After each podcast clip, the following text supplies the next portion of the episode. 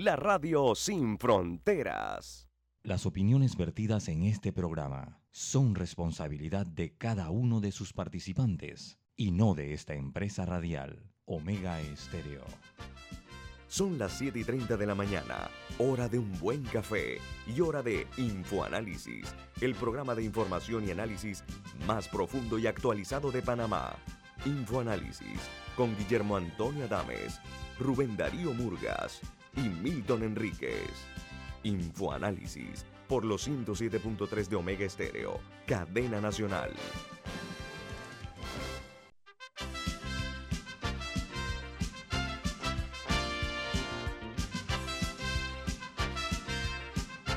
Señoras y señores, muy buen día. Bienvenidos. Esto es Infoanálisis, un programa para la gente inteligente. Hoy es 12 de marzo del año 2021 y este programa es presentado por por Café Lavazza, un café italiano espectacular que usted puede conseguir en los mejores supermercados, en los mejores restaurantes y también lo puede pedir por internet en cápsula para su maquinita Lavazza. Café Lavazza, un café para gente inteligente y con buen gusto. Presenta Infoanálisis. Pero para la gente inteligente le damos a conocer a ustedes cuáles son las noticias que están en las primeras planas de los diarios más importantes del mundo. Antes de eso, don Guillermo, permítame felicitar a don Guillermo Antonio Adames, que ha sido electo presidente del Consejo Nacional de Periodismo. Lo fue por forma unánime y es la segunda vez que preside el organismo techo de el periodismo panameño, que no es solamente gremios de periodistas, es gremios de periodistas medios de comunicación social y facultades de comunicación de las universidades. Y ese organismo colegiado lo preside a partir de hace dos días don Guillermo Antonio Adames, socio de Infoanálisis y dueño de esta emisora, al cual felicitamos. Gracias, Alberto, muy amable por su comentario, se aprecia. Me uno a esas, me uno a esas eh, eh, felicitaciones, Guillermo, porque tú eh, ha creado un método increíble.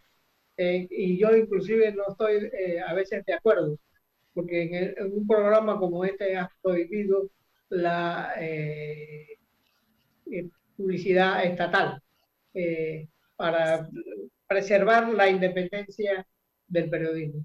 eso ha ido inclusive contra tus propios intereses económicos, pero hablan muy bien de ti. Gracias, don Rubén. Gracias, don Milton. Sí, es una eh, decisión ejecutiva que tomamos en conjunto. Eh, cuando yo inicié el noticiero Mega Estéreo, eh, puse como norma invariable el hecho de no aceptar cuñas ni de gobierno, ni de grupos políticos, ni de políticos, ni de casinos, ni de otro tipo de negocios que para mi juicio para nada contribuyen al bienestar de la sociedad. Así que gracias, don Rubén. Y es cierto, Rubén, siempre cuando comenzamos este programa, que yo expuse esa opinión de no aceptar cuñas de gobierno ni de políticos, etcétera, eh, Milton estuvo de acuerdo, Rubén no estuvo de acuerdo y le hemos respetado su opinión también a Rubén. ¿Cómo dice usted, señor Murga? Que dejamos dinero bajo la mesa, ¿cómo usted dice? Dinero sobre la mesa. ok, muy bien, vamos a entrar en materia. Las noticias internacionales que hacen primera plana hoy en los diarios más importantes del mundo son las siguientes. Dudas sobre la vacuna AstraZeneca aumentan las tensiones políticas nueve países suspenden la inyección del fármaco de AstraZeneca tras dos muertes y 22 casos de trombos, aunque la EMA, que es eh, el organismo que rige esto en Europa, se llama Agencia Europea de Medicamentos, dice que los efectos no son relevantes. En Brasil, en la ciudad de Sao Paulo, decreta el toque de queda y cierra las playas los colegios e iglesias para aliviar el colapso de la pandemia. El 8% de los municipios de la región más rica de Brasil no tiene camas libres en cuidados intensivos. Por otra parte, en Chile, nuevos contagios el día de ayer suman 5.566 solo ayer, es la cifra más alta en más de ocho meses. La nota añade de que los uh, afectados por la COVID eh, son los siguientes. un total de 873.512 casos positivos. Activos, los activos superan más de 30.000 y 21.362 muertes en el día eh, hasta ayer, pero ayer hubieron, o se dieron, perdón, esos los seis hubieron, hubo un total de 154 muertos en un solo día. En los Estados Unidos, un narco testifica que pagó sobornos por 250 mil dólares al presidente Juan Orlando Hernández, el presidente actual de ese país, eh, de Honduras, estoy hablando, eh, a cambio de protección para no ser arrestado y enviado a los Estados Unidos. Por otra parte, el BID alerta que las farmacéuticas exigen condiciones cada vez más duras para vender vacunas a diferentes países, sobre todo países en desarrollo, que deben presentar seguros y fideicomisos, además de aceptar incluso cambios en su legislación nacional. Yo había leído este tema de lo que están haciendo las farmacéuticas, la presión que están poniendo para protegerse. Y en Perú, la fiscalía eh, culmina la investigación contra Keiko Fujimori. Ella fue primera dama de Perú, es la hija del presidente, eh, del expresidente eh, Fujimori. Pero la fiscalía le ha pedido 30 años de cárcel por organización criminal, lavado de dinero, falsedad y la obstrucción de la justicia por ocultar donaciones ilegítimas que recibió de constructora de Brecht durante sus campañas. Yo me pregunto aquí, o de aquí no se menciona en Panamá, es como una, una, palabra, yo no sé si ya es obscena o qué, pero no se toca en las autoridades panameñas, ese, esa marca no se toca en Panamá.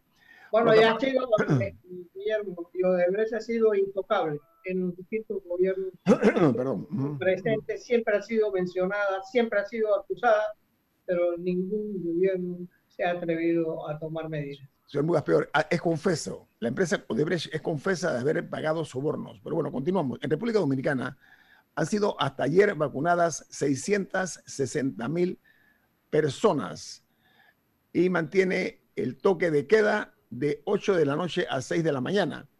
Los números en República Dominicana de la COVID-19 son 244.923 infectados y 3.204 muertes.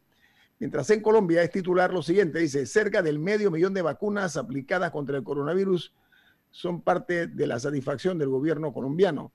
Añade que la pandemia ha dejado hasta el día de ayer en Colombia 2.290.539 personas contagiadas, más 4.579 nuevos casos positivos y 60.858 muertos. En Honduras, en Honduras perdón, los casos de coronavirus ascienden a 176.427 con 985 nuevos contagios que se dieron ayer en, Honduras. Dice que eh, en la cantidad de personas que fallecieron por la COVID-19 fueron 10 y suman 4.311 decesos. En México, el ex líder del PRI en la Ciudad de México, cuenta con una ficha roja de la Interpol por presunta eh, responsabilidad en los delitos de, delitos de trata de personas. Hay 195 países que fueron alertados y este hombre tiene ahora mismo la Interpol detrás de él. Vamos a dar a conocer a ustedes las noticias que hacen en primera plana los diarios más importantes de los Estados Unidos. El diario The New York Times tiene su primera plana el siguiente titular. Joe Biden le dice a la nación que hay esperanza tras un año devastador. En su primer mensaje a la nación desde la, el arribo, desde la Casa Blanca, Biden le dice eh, eh, a los estadounidenses que va a continuar en forma eh, muy continua, continuar con la, con la estrategia de vacunación que hasta ahora han realizado. El diario, independientemente de la eh, eh, vacunación que tienen en Estados Unidos. Eh, el gobierno, el presidente Biden, está poniéndole dinero en el bolsillo de los cerca de 1.400 dólares por ciudadano en Estados Unidos. Eso, es más, porque aquí en Panamá hablamos mucho de vacunas, de bolsas de comida, no, le pone dinero al pueblo. Así oiga, Perdón, termine, señor. Y, esa es la mejor medida para eh, reactivar una economía. Ponerle dinero en manos de los pobres, porque los pobres eh, ese dinero no lo usan para ahorrar, lo usan para comer. Oiga, pero además eh, yo creo que la manera más efectiva, que cada cual use su dinero, el que recibe como más como quiera, ¿no? Oiga, pero habla, ampliando la noticia del diario The New York Times, el presidente Biden dijo que dará la directriz a los estados para que todos los adultos sean elegibles para vacunarse para el primero de mayo. El diario The Washington Post tiene su primera plana lo siguiente, dice, Joe Biden fijó una meta de el 4 de julio para algún nivel de normalidad. Y dice que salvo algunas excepciones. Y le dijo a los estados que todos los adultos deben ser elegibles para recibir la vacuna para el día 1 de mayo, en su primer discurso pronunciado desde la Casa Blanca. Y el diario de los negocios en los Estados Unidos, que es referente en materia económica y de negocios, el Wall Street Journal titula, La vacuna de Johnson Johnson fue aprobada por la Unión Europea. Esto lo anunció la Agencia Europea de Medicamentos, la EMA. Dice que la distribución debe empezar el segundo trimestre del año. Eh, en eh, otra noticia se genera en Perú porque el presidente Sagasti eh, desmiente haber autorizado la vacunación irregular de la ex canciller, y ya renunció, por cierto, por eso digo que es ex canciller, y dice que eh, desconocía eh, que había la existencia de un lote de vacunas de Sinopharm, que es la que generó el vergonzoso caso vacuna Gate en ese país. Aquí en Panamá ha habido casos sorprendentes de personas incluso inesperadas para muchos que se han vacunado sin tener aquí la, la, vergüenza de esperar a que les toque su turno. se han saltado, se han brincado a aquellas personas que tienen el derecho eh, por la organización que se ha dado de la vacunación. Aquí eh, termino con las internacionales. No sé si Milton Rubén tiene alguna nota internacional ahí. Perdón. ¿No? Ok. Hay un, hay un, terremoto político en España, no sé si has comentado más, pero... No, no, comete Milton. Hace, hace un par de días hubo una moción de censura en, en el gobierno regional de Murcia, donde el Partido Ciudadano, que había estado aliado con el PP y Vox, habían establecido gobierno y ese, esa moción de censura movía a Ciudadanos hacia el partido de Pedro Sánchez, el PSOE. Eso provocó que la presidenta de la Comunidad de Madrid, convocara elecciones anticipadas y había tres, cuatro lugares más donde había alianzas entre esos partidos, pero que hasta ahora han dicho que se mantiene eso puede precipitar cambios en el escenario político español. Ahora, ayer hubo una votación en Murcia y parece que algunos diputados de Ciudadanos no apoyaron la moción de censura que promovió su partido y no cayó el gobierno. Pero hay situaciones que pudieran mover las fichas del panorama político español y que es interesante seguirle la pista. Seguro vamos a hacerlo, Milton, con mucho gusto. Oiga, eh, ayer vamos al, plano eh, local, aquí en la patria, porque ayer se dio o se celebró una conferencia de prensa virtual eh, bajo el concepto de hashtag Panamá Decide 2021, que fue el lanzamiento del Movimiento Ciudadano para una Asamblea Constituyente. Vamos a hablar de eso aquí en este programa muy en breve, después del corte comercial, con la psicóloga Natasha Volkominsky y con el productor de televisión, eh, muy, muy, eh, muy afectuosamente reconocido como un profesional de la televisión, el señor Juan Macay. Así le damos la bienvenida a los dos y en breve vamos a ir al corte comercial para regresar con ellos y hablemos acerca de esta iniciativa que se ha tomado el día de ayer, que se hizo pública el día de ayer en conferencia de prensa. Viene más aquí en Info Análisis. Este es un programa para la gente inteligente.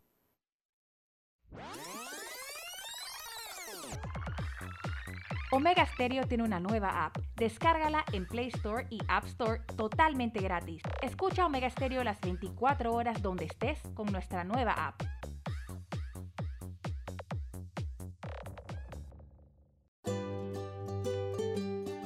En la vida hay momentos en que todos vamos a necesitar de un apoyo adicional. Para cualquier situación, hay formas de hacer más cómodo y placentero nuestro diario vivir.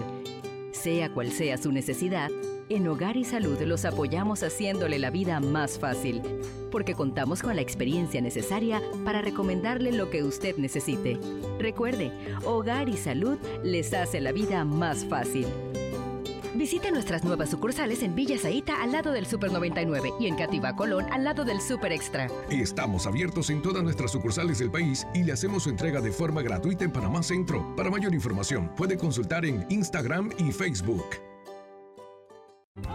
Bienvenido al nuevo verano con Claro. El momento para demostrar con tus stories que por fin aprendiste a cocinar. Cámbiate a Claro con ilimitada y minutos ilimitados en planes postpago desde 30 balboas para que vivas más conectado. ¡Claro! Promoción válida del 1 de enero al 31 de marzo del 2021. Incluye data limitada con opción a compartir hasta 5 GB mensuales, minutos y SMS limitados de Claro a Claro y 250 minutos a otros operadores y a 32 destinos de LDI. Para mayor información ingresa a www.claro.com.pa. Ya viene InfoAnálisis, el programa para gente inteligente como usted.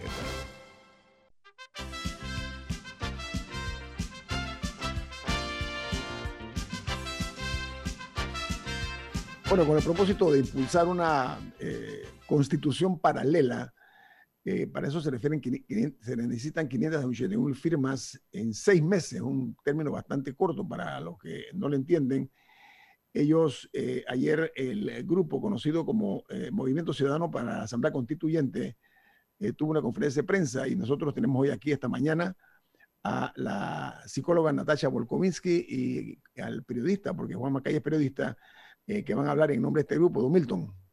Sí, para hacer un contexto, la constitución política de un país no es la norma superior para someter al pueblo en manos del gobierno, es la norma superior con la que el pueblo somete a control al gobierno y es una diferencia fundamental.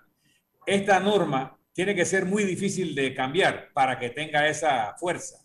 Y en la constitución nuestra, en el artículo 313, se habla de dos formas de modificar la constitución usando procedimientos de la Asamblea Nacional, pero hay un artículo que es el 314 que plantea una forma en que la constitución se cambia o se modifica producto de una asamblea especialmente electa para ello, una asamblea constituyente.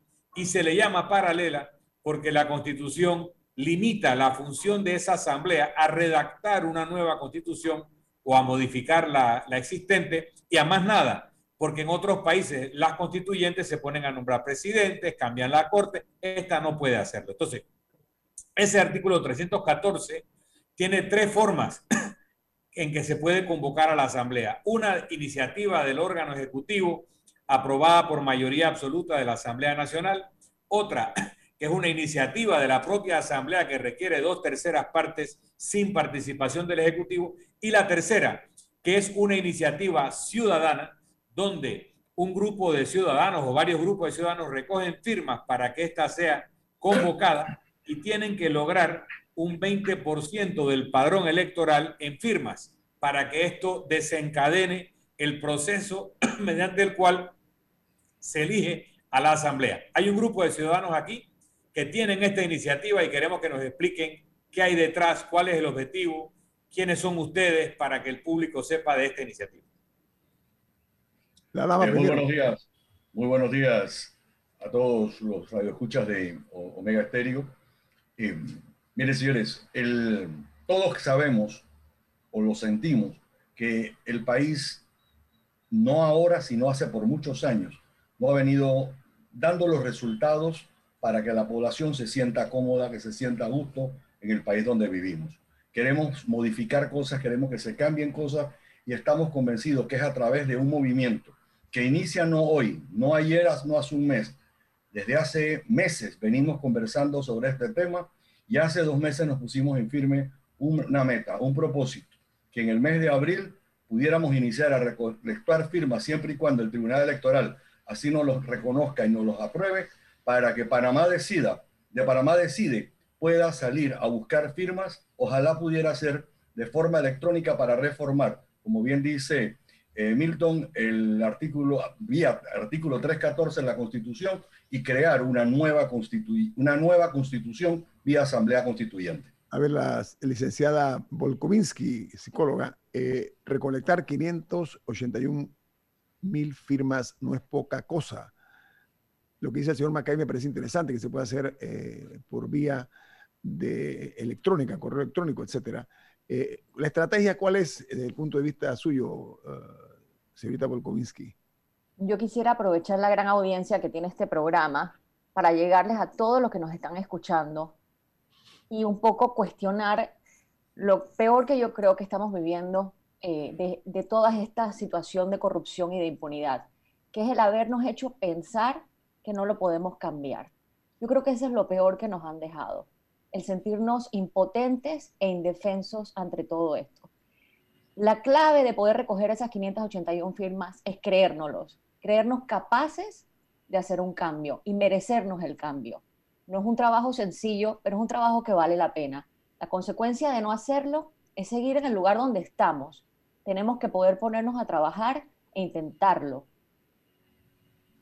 Ok, pero eh, el problema aquí, a mi juicio, eh, es cómo lograr convencer a 581 mil panameños de la necesidad de cambiar este país, pero cambiarlo en serio, eh, no como hasta ahora que se hacen cambios para que nada cambie, ¿no? Eh, eh, ¿Cómo lo han establecido ustedes? ¿Cuál es la estrategia, Macay, Juan? precisamente a, través de lo que estamos haciendo ahora mismo. Educación. Tenemos que transmitirle a las personas esas inquietudes que nosotros mismos estamos recibiendo en redes. Ayer hicimos el lanzamiento de este movimiento a las 6 de la tarde. A las 9 de la noche ya teníamos más de 500 personas que estaban contactándonos vía redes sociales pidiéndonos dónde hay que firmar.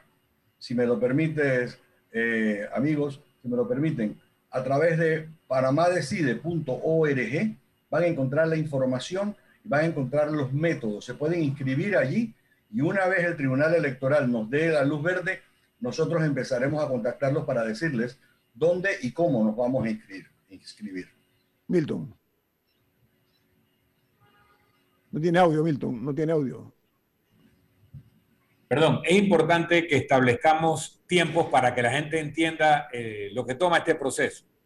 Primero, hay que recoger estas casi 600 mil firmas y la, constitución da un periodo de hasta seis meses y el Tribunal Electoral tiene que reglamentar eso y aparentemente, no sé si ya emitió la reglamentación, eh, va a permitir que distintos grupos recojan firmas para el mismo propósito y estas firmas se puedan sumar para el gran caudal, lo que significa que podemos tener grupos que están recogiendo firmas para que se convoque una asamblea constituyente paralela porque quieren en Panamá un régimen monárquico, otros quieren un régimen socialista, y no importa porque eso lo decidirá finalmente el pueblo en la elección y la asamblea en la redacción y luego el pueblo en referéndum. Entonces explico ciertos tiempos. Seis meses para recoger firmas.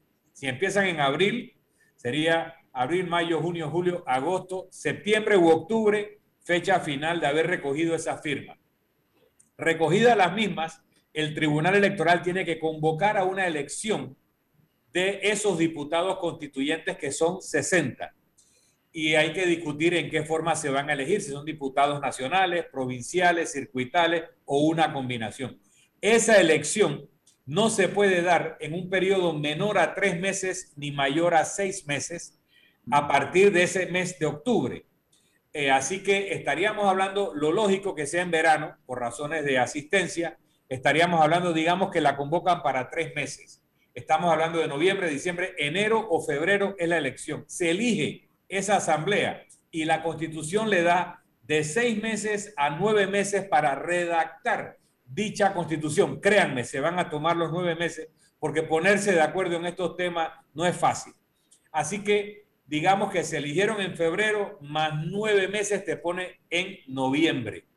¿Para qué? Para que luego de tres a seis meses después de ese momento hay que ir a un referéndum. Así que nos pone en febrero o marzo del año subsiguiente. Estamos hablando de un proceso que toma dos años a dos años y medio y ya nos pone a las puertas de las próximas elecciones. No es un libro de magia, lo que la constitución diga no pasa al día siguiente. Así que estamos haciendo un esfuerzo, ustedes están iniciando un esfuerzo para cambiar una constitución a efectos 2024 en adelante prácticamente.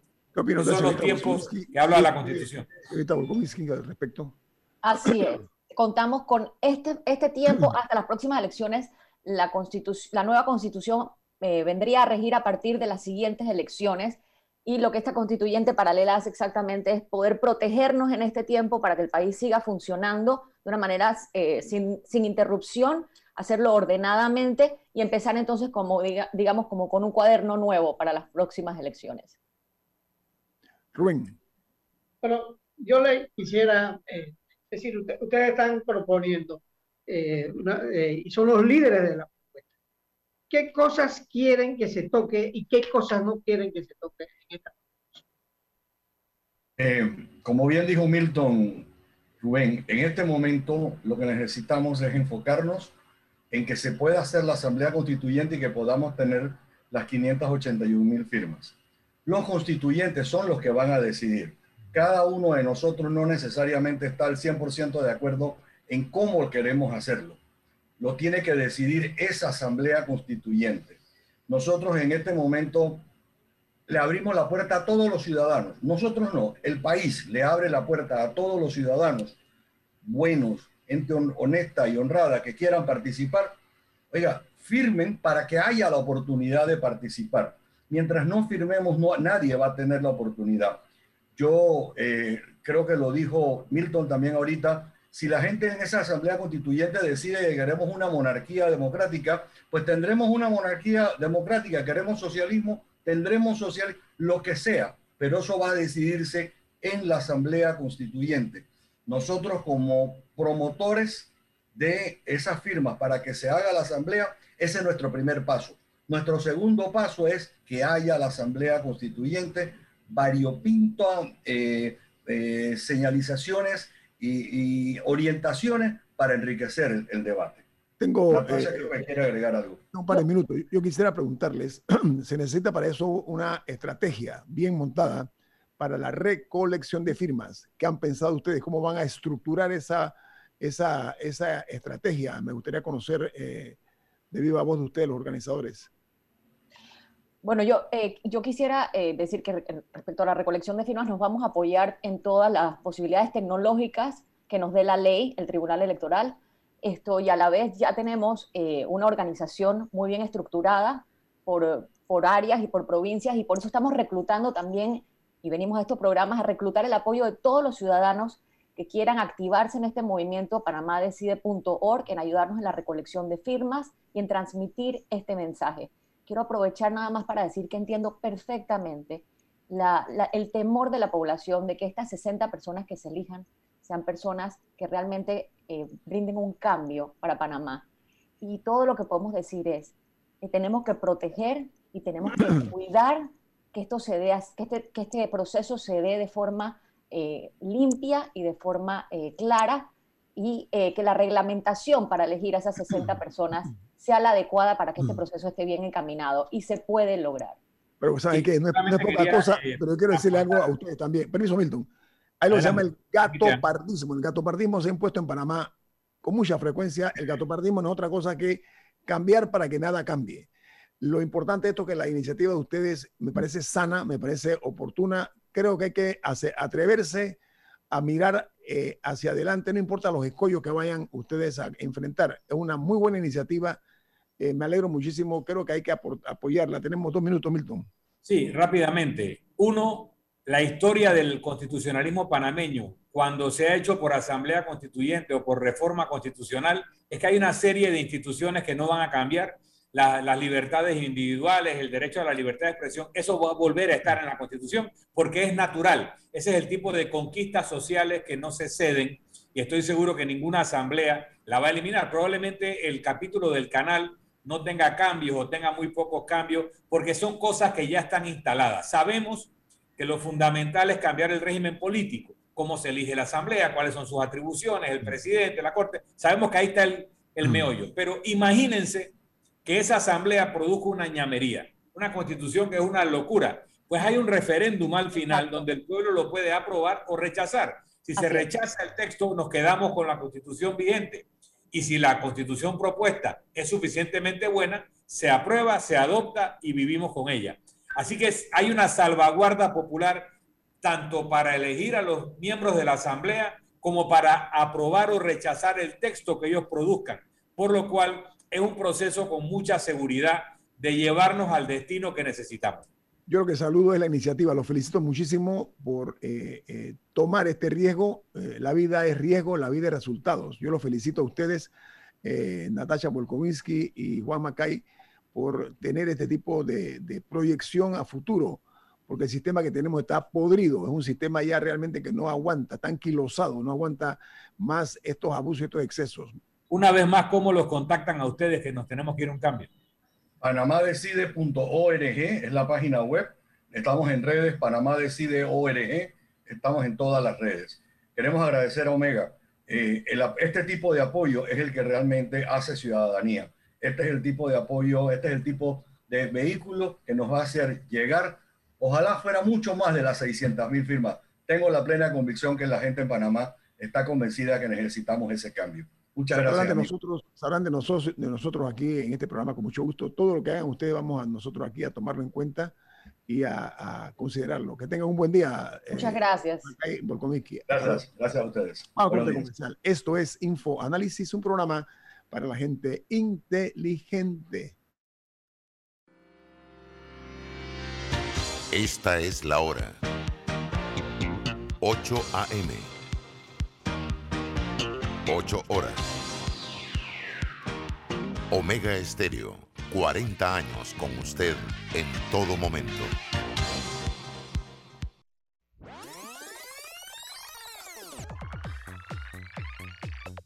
Omega Stereo tiene una nueva app. Descárgala en Play Store y App Store totalmente gratis. Escucha Omega Stereo las 24 horas donde estés con nuestra aplicación 100% renovada.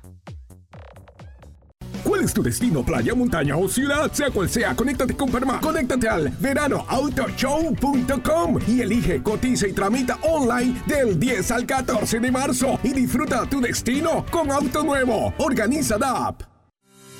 En Banco Aliado nos enfocamos en trabajar para estar en cada aspecto de tu vida. Somos Banco Aliado, donde te acompañamos en tu crecimiento financiero, junto a nuestras subsidiarias en Aliado Factoring. Brindamos la liquidez inmediata. En Aliado Seguros te protegemos en tus proyectos. En Aliado Leasing equipamos tu negocio como lo merece. Y en Finacredit te apoyamos siempre. Banco Aliado, aquí estamos para ti. Sigue en nuestras redes sociales como arroba Banco Aliado y visítanos en nuestra página web bancoaliado.com. Ya viene InfoAnálisis, el programa para gente inteligente como usted.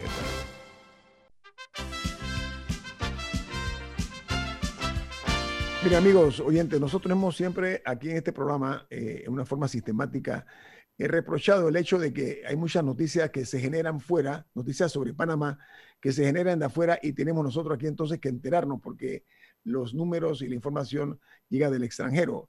Eh, me refiero en este caso eh, particularmente a una información que dio a conocer la Organización Panamericana de la Salud, que es la OPS.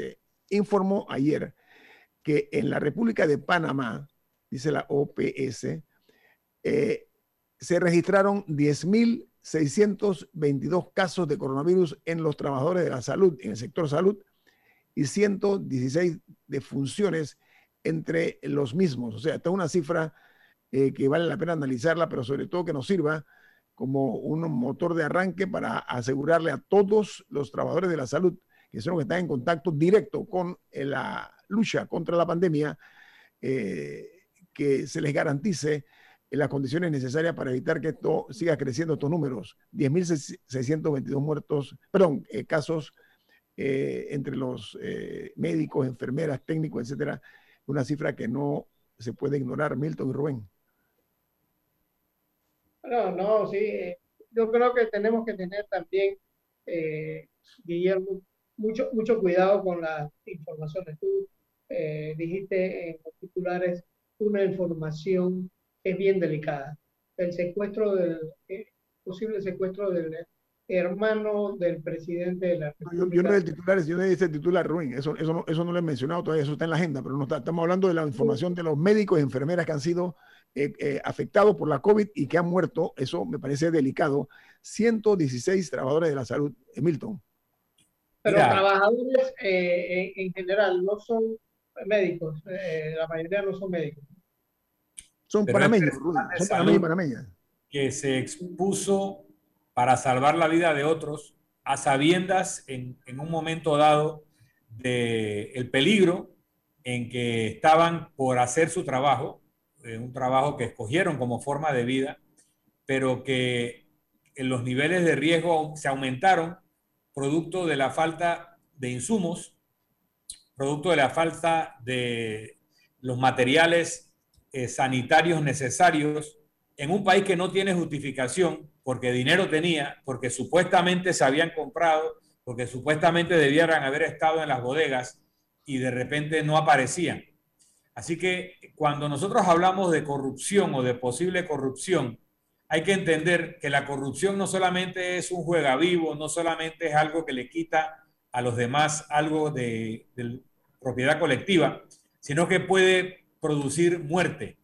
Y no voy a decir que todas estas personas que fallecieron, fallecieron producto de los actos de corrupción que los dejaron sin protección, pero una cantidad sí. Una cantidad sí se enfermó y no murió y una cantidad sí se enfermó y falleció porque cuando había que tener los insumos no estaban, porque cuando había que comprar los equipos se pagaron sobreprecios, porque cuando había que hacer los hospitales se hicieron de una forma muy cuestionable o se dotaron de una forma muy cuestionable. Entonces hay que entender, primero, el sacrificio del personal de salud panameño. Segundo, el impacto de la corrupción en la vida o muerte de esos ciudadanos heroicos. Y tercero, que estos temas, para que lo estemos discutiendo, tienen que venir de afuera, porque aquí no hay un periodismo que haga este tipo de investigación. Mira, estos yo los llamo, los denomino héroes de un ejército blanco, los, fallecidos y los que están hoy día en el campo de batalla contra la COVID. Eh, ellos están dando hasta la vida para atender a enfermos de, la, de, esta, de esta pandemia, hay que reconocerlo. Y, es un combate no únicamente en Panamá, sino a nivel mundial. Pero lo que me preocupa es que el personal médico debe estar hoy más agotado física y mentalmente que ayer. Entonces, eh, valdría la pena, eh, voy a invitar a la viceministra de Salud o al ministro para que nos hablen acerca de qué están haciendo con los profesionales eh, de la medicina en términos generales, tanto enfermeras, técnicos y, los médicos, porque se requiere un esfuerzo y un cambio transversal de una vez y por todas. Tenemos que pensar que ya llevamos más de un año eh, luchando contra este virus, este patógeno que ha cobrado. Yo tengo los números aquí de la, hasta el día de ayer para ponerlo en contexto. Les voy a decir a ustedes cuáles son los números hasta ayer. Eh, de acuerdo al informe que se ha dado a conocer públicamente, por ejemplo, ayer en las últimas 24 horas se registraron 474 casos nuevos o contagios y, 10, y 13 fallecidos. Esos son los números ayer.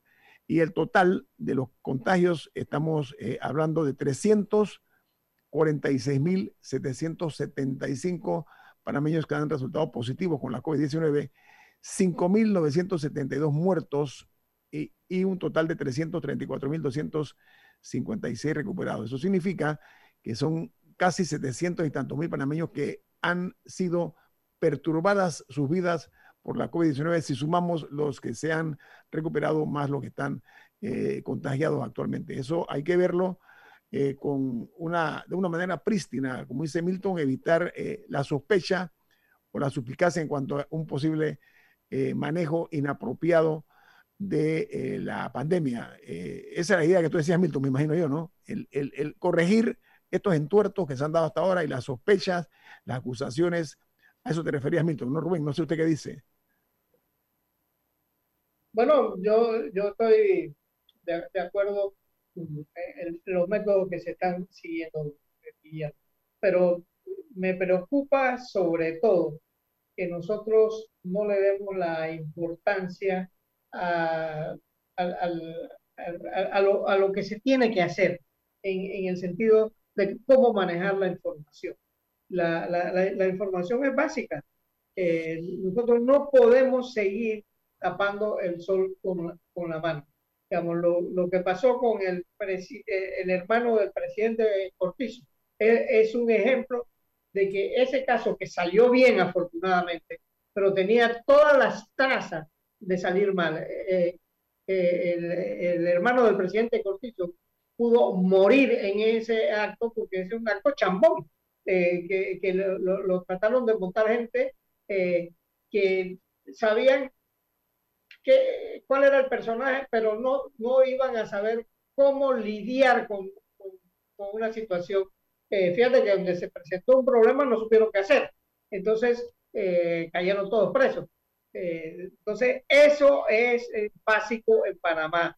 Nosotros tenemos que salvaguardar la vida de los ciudadanos, porque ahora mismo en las cárceles hay gente que hace llamadas desde la cárcel para secuestrar, para pedir dinero, y están bien seguros porque están guardados dentro de la cárcel y su seguridad es que están en la cárcel y su prueba es de que están presos y de que supuestamente no tienen celular, pero pueden usar el celular prestado de alguien.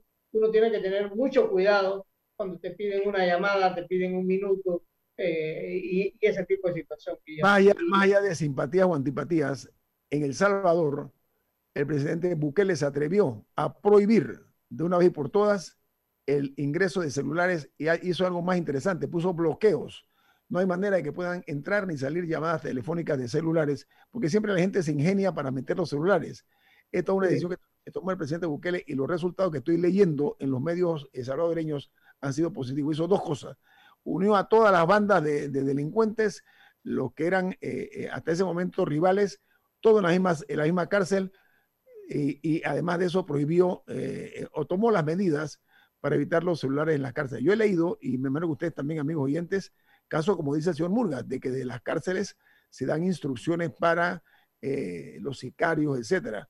Eh, Milton, tú fuiste ministro de gobierno. En ese sentido, ¿tú qué propondrías para, no sé si estás de acuerdo con una medida como la que tomó el presidente Bukele o, qué? Porque eso de los celulares en las cárceles está abriéndole la puerta al, la, criminalidad que en Panamá todavía es persistente. La realidad es que, por una parte, la mayor parte de nuestros centros penitenciarios son monumentos a la violación de los derechos humanos. Y hemos tratado, tratamos en mi época de cambiar, pero hay mucha resistencia al cambio. Uno. Dos. ¿Quiénes se resisten, Milton? ¿Quiénes se resisten al cambio? Disculpa, ¿dónde está la resistencia al cambio? La resistencia está en recursos económicos suficientes. Nunca es popular dar dinero para cárceles cuando tienes necesidades de escuelas y centros de salud. O sea que es difícil. No es que no hubo recursos, pero es difícil que te los asignen. Dos, eh, la Policía Nacional quiere el status quo y eso incide en el Ministerio de Seguridad y muchas veces en el presidente. Y las bandas criminales tienen redes. Nosotros detectamos redes y llevamos a juicio por lo menos a una de gente donde había, en redes donde había privados de libertad, la cabeza de la red era una mujer en el centro femenino, había oficiales de la policía, custodios, miembros de la junta técnica, que es la que determina la salida o no de las personas conforme cumplen ciertos requisitos, y había una cajera de banco que es la que recibía los sobornos mediante los cuales esta red ejercía una labor de eh, chantaje o extorsión. Lo que te quiero transmitir es que en, todos los centros penitenciarios modernos, primero la policía nunca está dentro, hay un equipo profesional de custodios que no solamente están entrenados en temas de seguridad, para ser custodio hay que ser por lo menos psicólogo. ¿Ok? Título universitario de psicología más el entrenamiento de custodio. No hemos llegado todavía, eso toma años, pero se empezó a mandar gente a estudiar. La policía está en la periferia o es llamada de un cuartel cercano cuando se necesita. Dentro de las cárceles no hay ningún arma, ni los custodios las tienen, mucho menos los privados de libertad. Hay un control absoluto de las comunicaciones, porque aquí en Panamá las bandas criminales, las cabezas dirigen la actividad criminal desde los centros penitenciarios. Aquí ese acceso irrestricto de los abogados a los privados de libertad, que supuestamente busca tutelar derechos humanos, lo que hace de muchos abogados, no digo todos, que son vehículos de la transmisión de esas órdenes. Esos abogados son parte de la banda criminal o a veces introducen a personas que tienen título de derecho, pero se dedican a la prostitución con los privados de libertad. O sea, todo eso pasa. Cuando tú te metes contra eso, vienen ciertas fuerzas que te resisten y que buscan argumentos como los temas de derechos humanos que no voy a descalificar el concepto, pero que está eh, secuestrado por las bandas criminales para proteger su sistema de operación criminal. Entonces, lo último es que en un sistema moderno, los privados de libertad están eh, asignados en sus celdas por clasificación del delito. En Panamá se agregó la separación por bandas criminales con la teoría de que los de una banda van a matar a los otros. Pues miren, el mejor lugar de privación de libertad, y sé que tenemos que irnos a un cambio, en Panamá es el centro de menores de Pacora, que es un modelo continental de las cosas bien hechas y que venía desde el gobierno de Martinelli y nosotros lo desarrollamos y lo mantuvimos. Bueno, en ese centro se mezcla a los jóvenes desde que entran y se le dice, aquí no hay pandilla, aquí usted es una persona que tiene que ser resocializada y es el mejor lugar de Panamá para rehabilitación y resocialización cuando se mezclan. Pero esa cosa de separar las pandillas calcifica el modelo criminal. Lo que pasa es que se ha degradado mucho eh, el concepto ese de los derechos humanos, por una parte, y se enarbola también como, como eh, un, sobado argumento de los derechos humanos que están haciendo es prestarse para eh, situaciones que terminan. No, y, también... Vamos con viene más, viene más aquí en Info Análisis. Este es un programa para la gente inteligente. Omega Stereo tiene una nueva app. Descárgala en Play Store y App Store totalmente gratis. Escucha Omega Stereo las 24 horas donde estés con nuestra aplicación totalmente nueva. Me levanto bien tempranito, yes, agradecida por trabajar con Dios en una de las mejores compañías. Alright, número uno en Latinoamérica. Yes.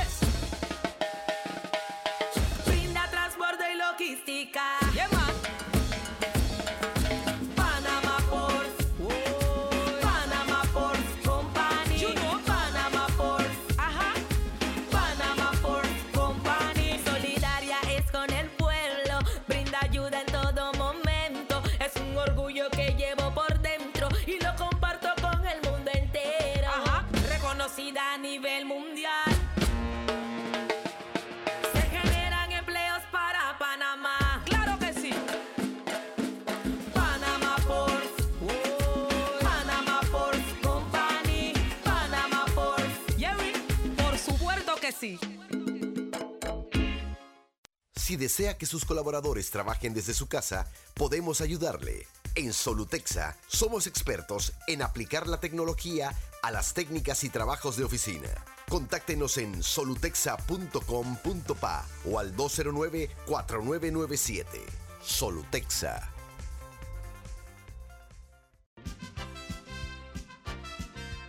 Ya viene InfoAnálisis el programa para gente inteligente como usted.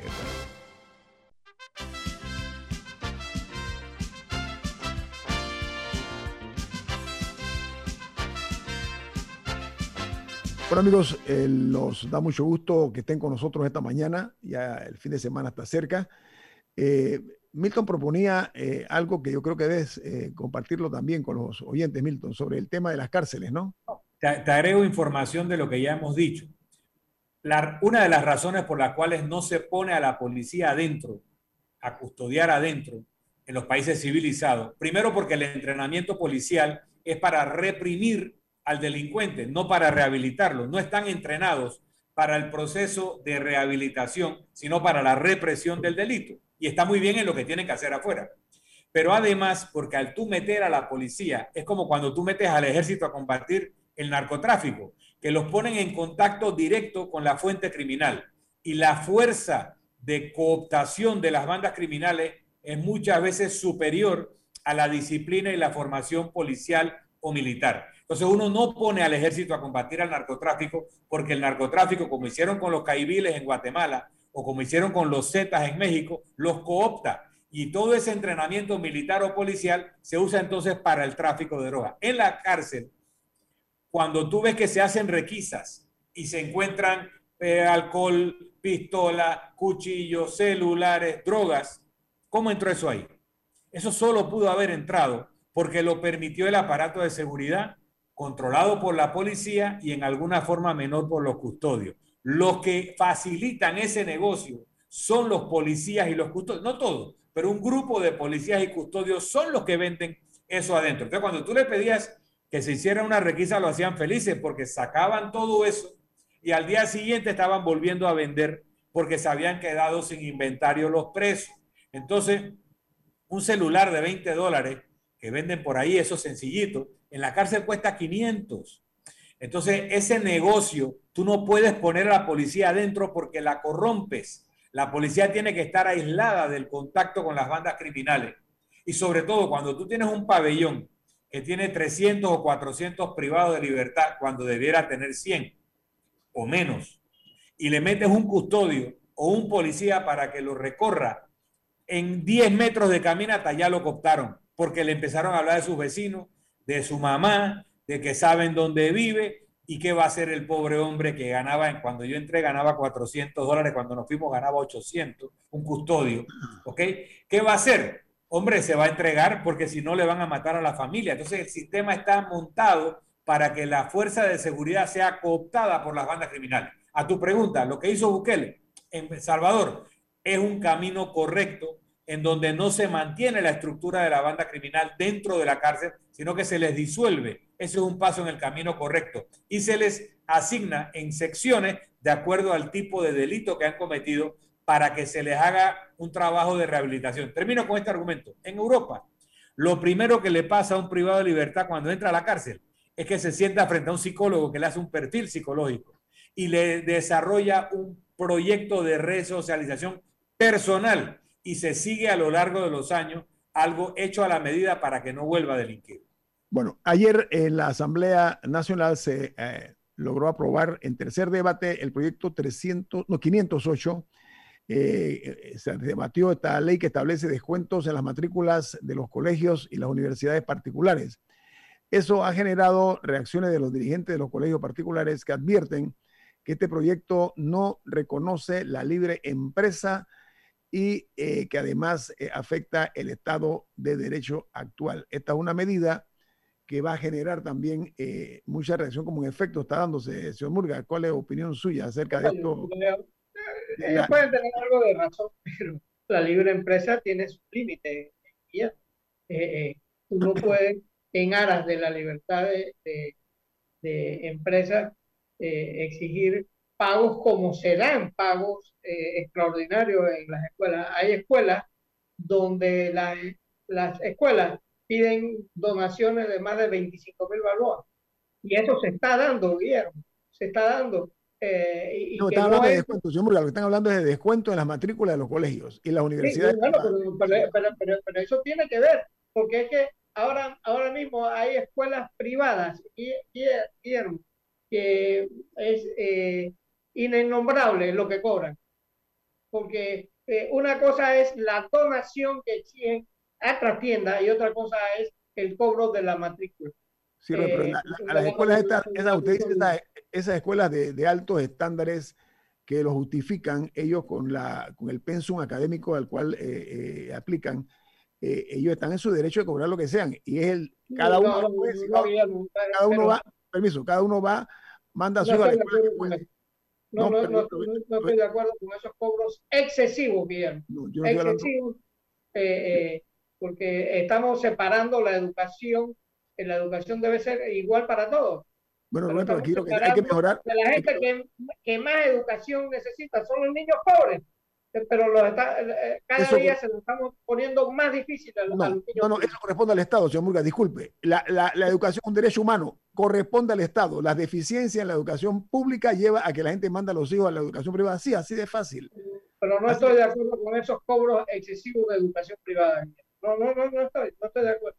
Ah, Porque eso hace, la, hace diferente la educación del niño bien del niño pobre. Lo hace diferente totalmente. Pero por eso el Estado tiene que mejorar el pensum académico para que tenga. Mira, Rubén, aquí eh, yo he escuchado que durante muchos años escuelas públicas eran eh, de tan alto nivel como cualquier escuela privada. Y, me refiero a escuelas como. Así fue el, instituto, así fue la, la normal de Santiago fueron escuelas que fueron eh, ejemplares en Panamá. El, el arte y bueno, la profesional, una escuela eh, eh, impresionantemente buena. Y Yo estoy, hablando, del yo estoy hablando- yo estoy hablando del Instituto Nacional, estoy hablando del Fermín Nodo, son escuelas que generaron, ok, eh, fueron un semillero de personas que en el camino ocuparon altos cargos eh, en el Estado panameño. A eso me refiero, o sea, los estándares que tenía, no sé si lo tiene todavía, no me atrevo a opinar. Bueno, el, el arte, el arte y oficio. El arte y pues, oficio generó muchos técnicos, muchísimos técnicos buenísimos. Los electricistas, los soldadores, eh, todo. La escuela profesional. Muy buena. eh, Isabel Herrera Valdía. fue- fue buenísima, buenísima. Oiga, señor Murga, ahora que usted está hablando de eso, gracias por traer a la escuela profesional. Hay ya un ambiente que se ha creado. Usted sabe aquí, aquí la, la gula por eh, hacer dinero a costa de lo que son los bienes del Estado. eh, siempre ha sido una norma, ¿no? Que ya se ha establecido. Pero se está hablando de que hay un grupo importante de gente influyente que quieren, están provocando una situación para que, para comprar el terreno donde está la escuela Isabel Herrera Ovaldía y todo ese globo de terreno que está por ahí, que debe costar todo el dinero del mundo. ¿Se- ¿Usted escucha algo de eso, don Rubén o Milton? Bueno, Es un siempre. proyecto- es un que proyecto está- Disculpa. son, vecinos, son vecinos del principal centro comercial de Panamá, que es Plaza. Y eso genera, eh, genera eh, gula. Y, y- y cuando yo cito la escuela profesional, yo cito con eh, capacidad de conocimiento. Mi madre se, se graduó de telegrafista en, en la década del 20. ¿Por qué? Porque eh, esa- esas eran las profesiones que se necesitaban en aquella época. Porras no, no pudo llenar de carretera Panamá, pero Presidente pudo, Porra, presidente Porra, ¿no? Mario Porras eh, llenó, llenó Panamá de, de- de- de- de telegrafía por todos lados. Todos Era la manera de campos, comunicar, pero explique, señor Murga, era la forma de comunicación en aquella época. No, no iba a decir algo. el- el- los famosos telegramas. que- Sí, sobre lo que pero dice- Milton- No, se lo dice. Mira, ese proyecto tiene por lo menos 20 años de que lo vengo escuchando. Eh, por supuesto que está toda la, la preocupación o especulación de que un avivato compre eso barato y tenga el filé miñón de la tierra de la ciudad de Panamá, porque ese es el filé miñón de la tierra de Panamá. Esa cantidad de terreno contiguo no hay en esa zona de la ciudad. Bien, habiendo dicho eso, la realidad es que la mayor parte de los estudiantes que van a esas tres escuelas, creo que son tres o cuatro, no vive por ahí y le toma mucho esfuerzo llegar a esa escuela. Entonces, algo inteligente sería a un valor real comercial, y este no es el momento de vender, porque los precios están deprimidos, que se saquen varios cientos de millones de dólares que valen esas tierras y con ese dinero se hagan escuelas de primer mundo en las barriadas donde viven los estudiantes que van a esas escuelas, no es una mala idea. Lo que pasa es que aquí las buenas ideas se convierten en malos negocios para el Estado y buenos negocios para los amigos del poder.